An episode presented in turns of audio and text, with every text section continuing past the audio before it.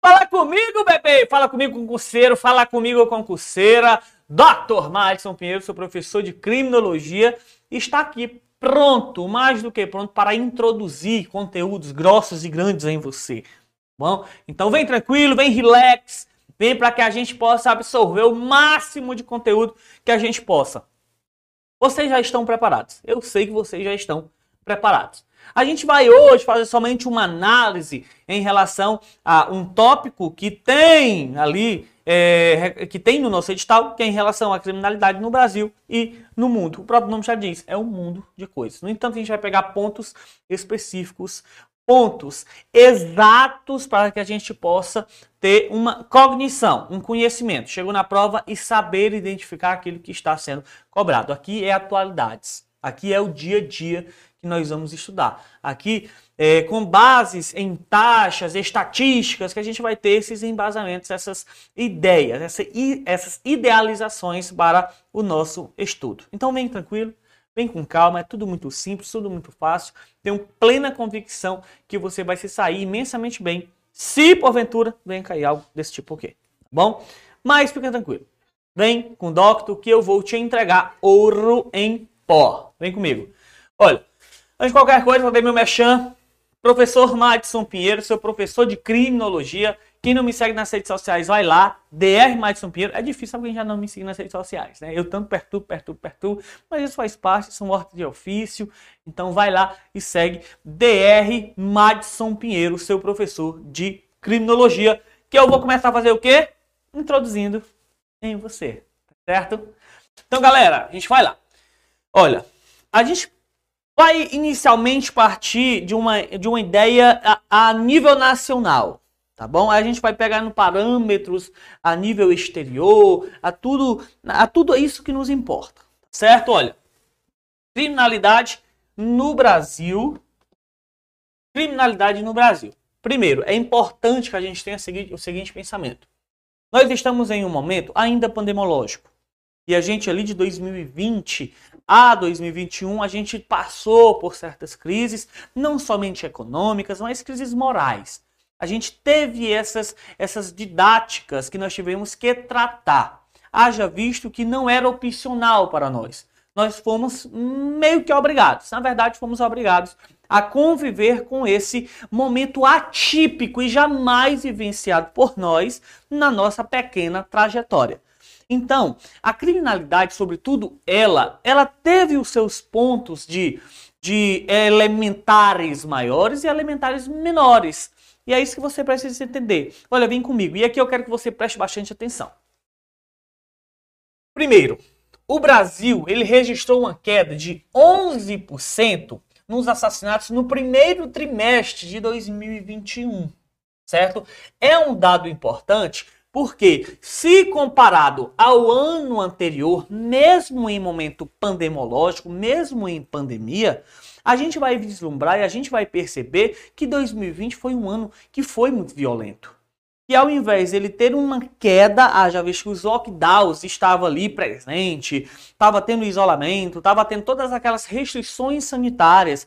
Logo, nós não tínhamos é, a realização de eventos e que podemos dizer que nesses eventos, é, em determinados momentos, possa vir a existir as práticas delitivas, e aqui eu estou falando de assassinatos, crimes dolosos contra a vida, a gente vai meio que perceber que o aumento ele foi é, desproporcional certo? O Brasil ele vinha anteriormente de quedas no índice de criminalidade em crimes dolosos contra a vida. Quando chegou, é, quando chegou em 2020, ao invés de nós termos uma queda, nós tivemos um aumento certo? E a gente vai entender isso bem direitinho.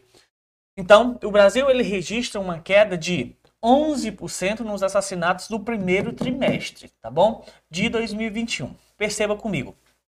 Janeiro, fevereiro e março foi totalizado a quantidade de 10.663 mortes, tá bom?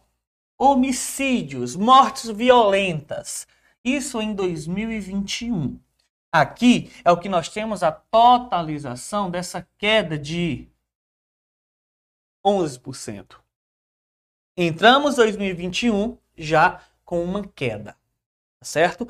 Lógico, é importante que a gente tenha o seguinte pensamento. A gente teve algumas dificuldades, mesmo no momento pandemológico, fora é, a pandemia.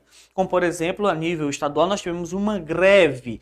E diante dessa greve, o índice de criminalidade aumentou. Por isso que os especialistas eles começaram a pensar o seguinte: poxa, nós tivemos uma queda no, no primeiro trimestre. Será que essa queda é uma tendência? Será que nós teremos de fato uma recorrência nessas, nessas diminuições delitivas, na diminuição da criminalidade? Certo? Aí começou-se a ter base. Opa, aqui nós temos que ter um cuidado maior. Nós tivemos uma diminuição e é algo para nós é, comemorarmos. No entanto, nós temos que nos atentar. Haja visto que, como eu acabei de falar, teve em determinados locais, sobretudo no Ceará, que nós tivemos ali a greve, por exemplo, da Polícia Militar. E que diante e no momento da greve da Polícia Militar, o índice de criminalidade ele teve um aumento. Certo? Então nós tivemos 10.666 mortes, mortes violentas no primeiro trimestre de 2021. Se nós fizermos uma mesma comparação com o primeiro trimestre é, de 2020, a gente teve naquele ano é, o índice, o número de mortes de 12.007 mortes violentas. Aqui cabe salientar, galera, que essas estatísticas elas não são é, tidas como concretas e reais, tá certo? Já visto que nós já estudamos bastante isso, nós temos ali o que nós chamamos de cifra negra. Nós temos aqueles fatos delitivos que não chegam sequer ao conhecimento da autoridade policial, que não chegam ao conhecimento da autoridade competente para o deslinear, para o desempenho da investigação. Então, é, sempre que a gente fala em estatística, é, e eu lembro muito bem uma história que Ariano Sassuna dizia: olha, a gente tem dois tipos de mentira. Nós temos a mentira deslavada e nós temos a estatística. Certo? Mas é somente para desoplar e a gente entender que nós temos que saber isso, nós temos que ter esse vazamento. No entanto, aqui nós não teremos nunca números exatos. Haja visto que nós temos as cifras negras, tá certo? Então vamos lá. Então, 21 nós tivemos 10.663, em 20 a gente teve 12.007. Isso viria a fazer uma redução em torno de 1.344 mortes violentas. É importante você salientar que todos esses números, 10 mil, 12 mil e essa redução de mil e pouco, se trata de homicídios dolosos, incluindo feminicídios, latrocínios, lesão corporal seguida de morte. Se nós percebermos e nós bem analisarmos, a gente realmente acreditava que os lockdowns eles teriam eficiência não somente em face da não disseminação do vírus, mas também que a criminalidade vinha a diminuir. Mas em 2020 a gente teve o avesso. Em 2020 a gente teve algo totalmente diverso, totalmente diferente, que a gente teve um aumento na criminalidade do país. Somente em 2021 é que a gente alcançou, alcançou essa queda de 11% no primeiro trimestre. Como eu bem disse, os especialistas eles comemoram, eles é, é, é, louvam-se graças ao nosso bom Deus que essa queda existiu. No entanto, eles analisam fortemente se há ou não uma tendência, tá certo? Então, muito cuidado e preste bastante atenção. A fonte a gente vem da 9 WISP, é, da USP e, e da, do Fórum Brasileiro de Segurança Pública. Como eu bem disse, são homicídios dolosos. Lógico, homicídio doloso é o feminicídio. É, professor, mas só para que você possa melhor é, entender, para que fique ainda mais exemplificado para você. Incluindo feminicídios, latrocínios e lesões corporais seguida de morte. Além do mais, a gente vem aqui para estados que registraram um aumento na sua criminalidade, tá bom? Essa criminalidade que nós estamos falando é a criminalidade violenta, é no qual nós temos sim a inclusão homicídios, feminicídios, latrocínios e lesão corporal. E a gente vem. No Nordeste, a gente teve três estados que eles tiveram um aumento na sua criminalidade. E no norte a gente tem dois estados que tiveram aumentos também no índice de criminalidade, tá certo? E a gente vai lá. No, no Nordeste a gente teve Maranhão, que teve um aumento na sua criminalidade, Paraíba e nós tivemos Piauí. No norte, a gente teve o Pará e a gente teve Roraima. Aqui eu abro um parêntese para você e também uma atençãozinha, certo? Atenção, muita atenção, que o aumento em Roraima ele foi muito grande. Que foi um aumento na sua criminalidade de 19% sobre aquilo que já se tinha. Então aqui você tem realmente uma base que houve uma, uma crescente desarrazoável, houve um certo descontrole e isso preocupou bastante as autoridades do país e também as autoridades estadu estaduais, tá certo? Por outro lado, nós tivemos uma maior queda no Distrito Federal, que essa queda versou em face de 37%. Poxa, professor, é uma queda fora do padrão? É uma queda fora do padrão, porque foi uma queda muito boa. Foi uma queda que ela realmente gerou uma boa expectativa, que ela gerou bons entendimentos, que ela gerou noções de que, poxa, nós estamos no caminho correto. Então, o Distrito Federal ele teve uma queda de 37% na sua criminalidade violenta. Atenção, certo? O doctor, inclusive, coloca aqui, atenção. O Brasil, ele registrou em 2020 1.338 casos de feminicídio. Exatamente se você não ouviu errado. Em 2020, o Brasil ele registrou 1.338 casos de feminicídio, que é um absurdo. É um absurdo porque o feminicídio ele envolve ali aquela prática delitiva em face do gênero feminino em face é, de violências domésticas. Se nós pegarmos lá o que diz o artigo 121, a gente vai ver que é uma das, das probabilidades, em razão da, do sexo feminino e em face da violência doméstica. E aqui, de fato, na pandemia, é, nos lockdowns, a gente teve isso. E isso é muito arriscado, isso sempre foi muito perigoso. E a pandemia, ela veio e escancarou tudo. Ela botou, ela chutou a porta de sopa. Aqui, realmente, nós é, conseguimos caracterizar essas lamentações. Veja bem, quando foi é, realizado os lockdowns, quando houve aquele fechamento do comércio e também a perda do poder aquisitivo, a perda do poder econômico, as mulheres elas começaram a ficar mais em casa, as mulheres perderam o poder de compra, o poder financeiro, veio ali a subalternidade. E isso faz com que a mulher corra ainda mais riscos. Não é à toa que a gente pode observar o número crescente de feminicídios em pandemia. Quando o homem ele ficou em casa, que não pôde mais ir trabalhar, ele começou a agredir mais, ele começou a matar mais. Veja aqui que eu não tenho somente agressão, eu tenho aqui o homicídio propriamente dito. Eu tenho aqui a figura do feminicídio, a mulher sendo morta. Então é um dado importante, é um ponto importante que você precisa saber. Em 2020, vindo com todas aquelas diretrizes da pandemia, com, aqueles, com aquelas noções, com aquelas ideias, idealizações da pandemia, aqueles fechamentos, lockdowns, aquele isolamento, regulamentação ainda mais restrita, a gente começou a perceber que a mulher começou a morrer mais. E isso é que você precisa ter esse entendimento. Então, em 2020, houve um crescente, houve um crescimento a mil e 338 casos de feminicídio no nosso país. Os, os, as regiões que tiveram ainda mais alta foram Norte e Centro-Oeste. É, no Norte, nós tivemos um crescimento, acredite se você quiser, um crescimento de 37%. Olha, 37% tinha sido a diminuição do Distrito Federal. Enquanto o norte, região norte, ela teve um, crescente, um crescimento na violência em face da mulher. Lógico, professor, no Distrito Federal não houve individualização. Não, não houve individualização. Aqui foi em um contexto geral, um contexto como um todo. No entanto, aqui é um contexto individualizado. A gente parte para uma diretriz feminina, a gente passa para é, o feminicídio. Então a gente tem uma individualização. No entanto, essa individualização ela precisa ser é, entendida que não é razoável. 37% de aumento em uma região em face de homicídios em face da mulher, feminicídios é algo totalmente desproporcional. Centro-Oeste ele teve um crescimento também alto, mas que não se compara à região Norte, que é de 14%. 14%. Nordeste, ele teve um aumento de 3%, tá certo? O Sudeste, ele teve um aumento também de uma, minto. O Sudeste, ele teve uma diminuição de 3%, ele caiu 3% da sua taxa de crimes de feminicídios,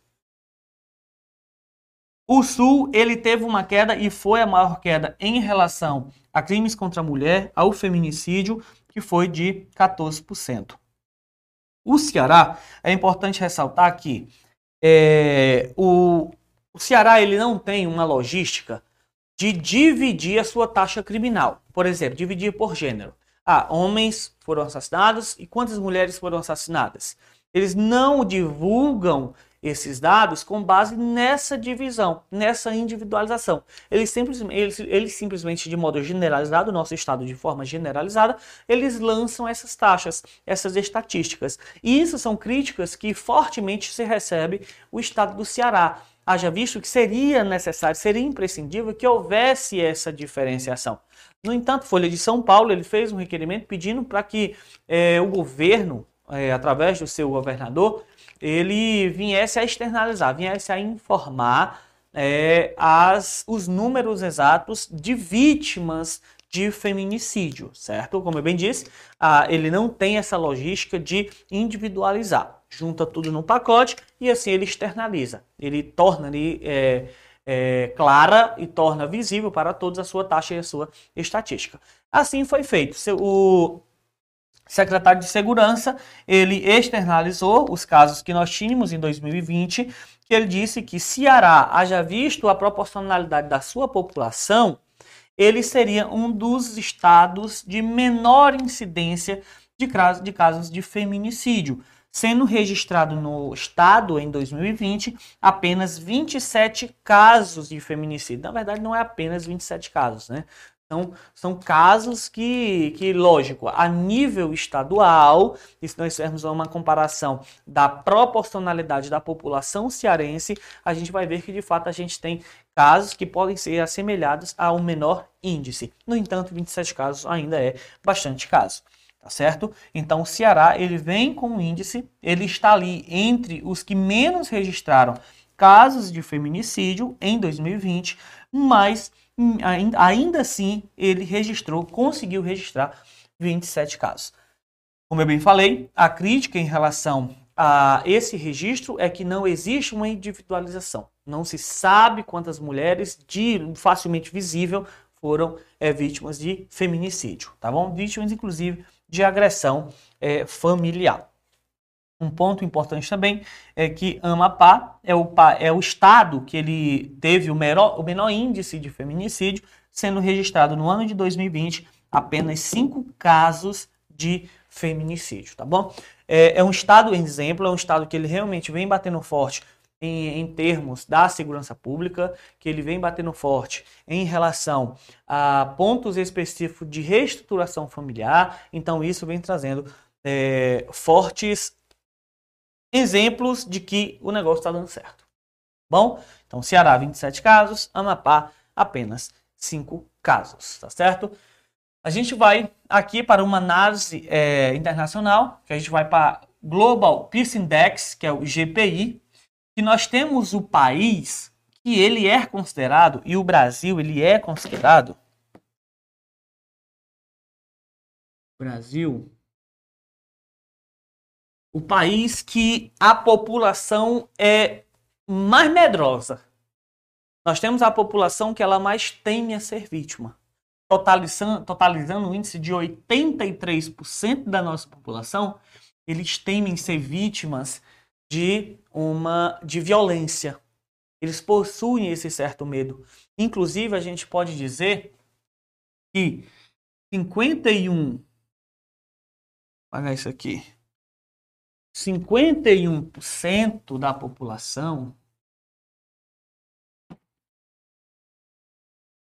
51% da população eles afirmam que o grande problema do país é a violência.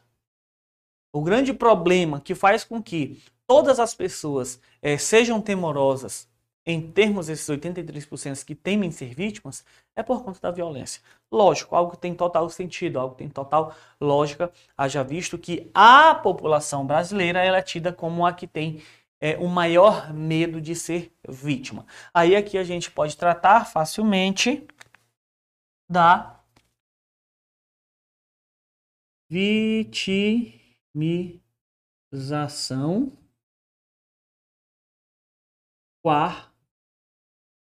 quarteária.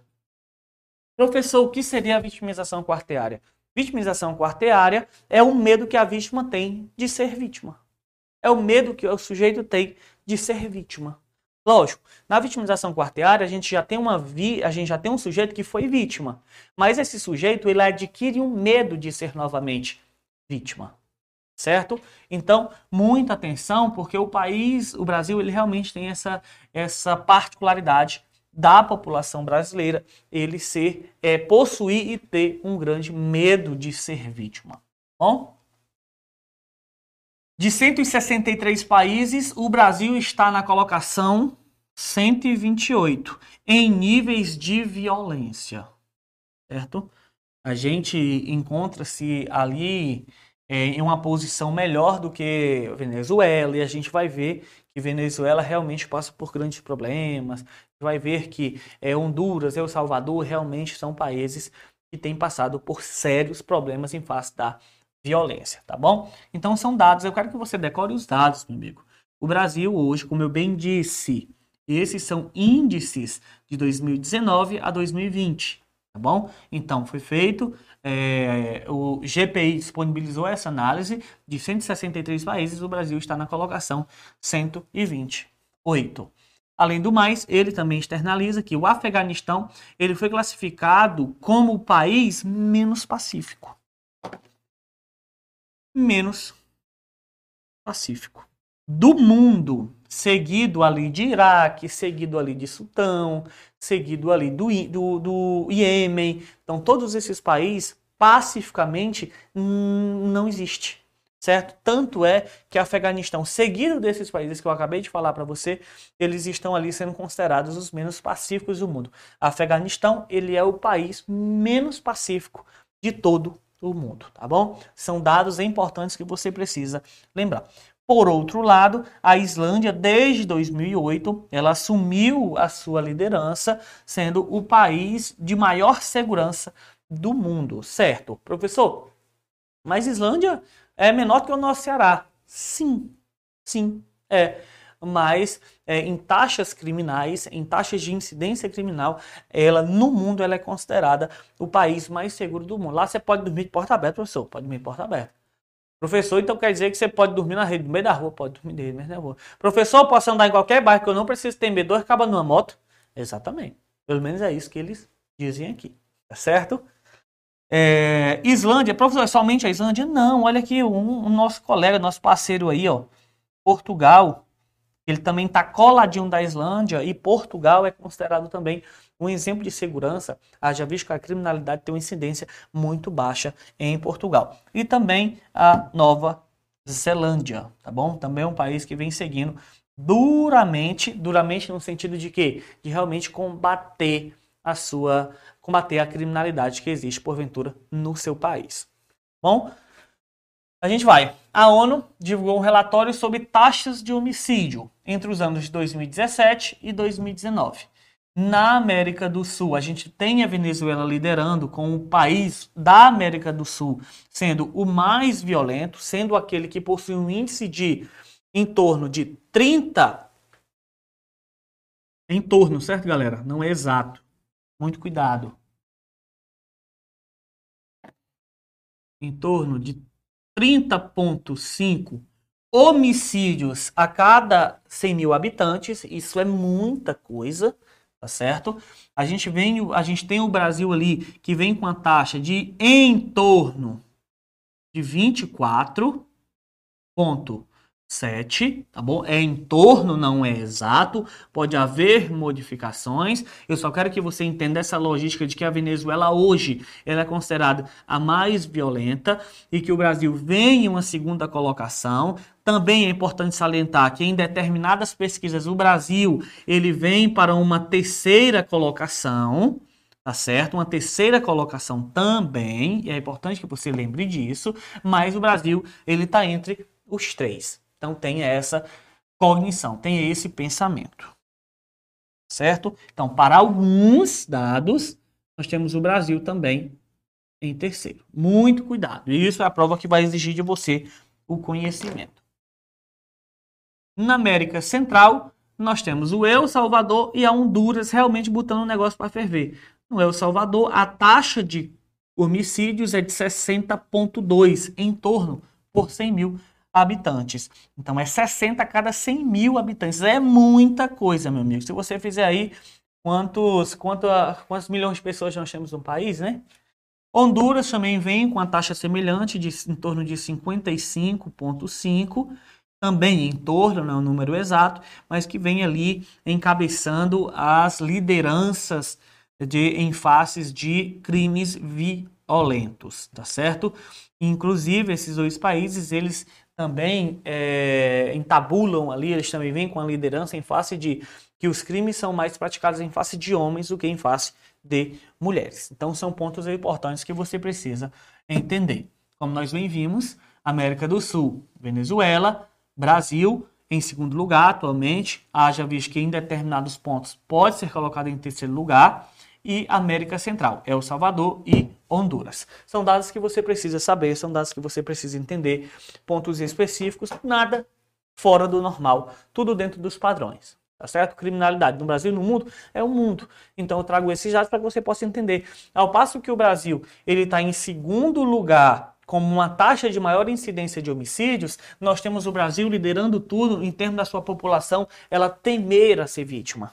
Tá certo? Então, muito cuidado no momento que a questão, porventura, possa cobrar isso de você. Foco total, mantenha o foco. A vitória está certa para você, a vitória está mais do que encaminhada. Confie em você e mais do que você confie em Deus. Deus dá as maiores batalhas, as batalhas mais duras para os seus melhores guerreiros. Eu sei que ele pode estar confundindo você com Rambo, mas tudo isso faz parte.